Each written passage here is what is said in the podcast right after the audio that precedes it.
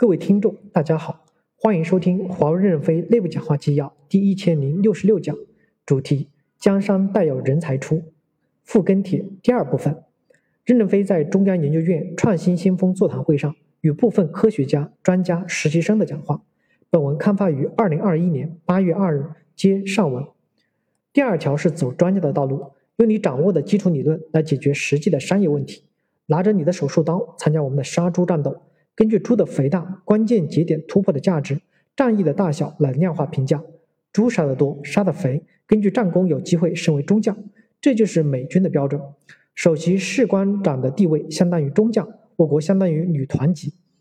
由好奇心驱动的基础研究和商业价值驱动的应用研究也可能会结合起来，既创造科学知识，又能创造商业价值。这是上世纪九十年代普林斯顿大学的。斯托克教斯教授倡导的巴斯德线上线的创新，也是去年新的无尽前沿法提议将美国科学基金会改组为科学与技术基金会的原因。我们要敞开胸怀，解放思想，敢于吸引全世界最优秀的人才。公司处在战略生存和发展的关键时期，冲锋没有人才是不行的。不要过分的强调专业，只要他足够的优秀，愿拿着手术刀来参加我们的杀猪战斗。我们一定要开拓思想，多元化的构筑基础。避免单基因的思维，要允许偏执狂的存在，要转变过去以统一的薪酬体系去招聘全球人才的思路，要对标当地的人才市场薪酬，对高级人才给出有足够吸引力的薪酬包。吸引美国的顶尖人才，就要遵循美国人才市场的薪酬标准。我们未来要胜利，必须招到比自己更优秀的人，要国际接轨，并且在当地国家要偏高，这样才能够吸引最优秀的、最优秀的人才。大家回想一下，我们被美国打压的这两年，人力资源政策从未变过。工资奖金发放一切正常，职级的晋升、股票的配给等一切正常。公司不仅不混乱，反而是内部更加的团结，更加吸引了更多的人才加入我们的队列，抛开了束缚，更大、更加大胆、勇敢地实现了更多的突破，有了领先的信心和勇气。为什么？因为我们正在一个一个的解决难题，一批批的有扎实理论基础的人投笔从戎，拿着手术刀加入杀猪的战斗。比如，有几个天才少年加入了煤矿军团，反向使用五 G。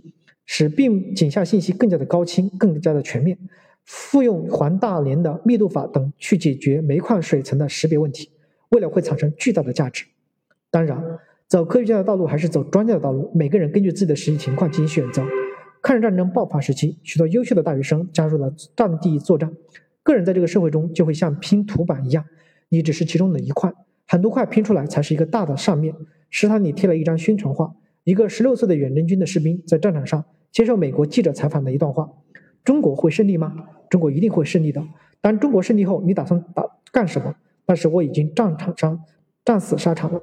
这不正是我们华为今天的时代精神吗？一九四一年莫斯科大雪中，数十万仓促而聚、混乱不堪的苏联红军，在红场阅兵，杂乱的队伍英勇地通过红场，他们视死如归的从阅兵场直奔战场的伟大精神，不正映照着我们今天？我们不也是从两年前在混乱的惊恐中反应过来，形成今天的雄赳赳、气昂昂的杂乱有力的阵列吗？感谢您的收听，敬请期待下一讲内容。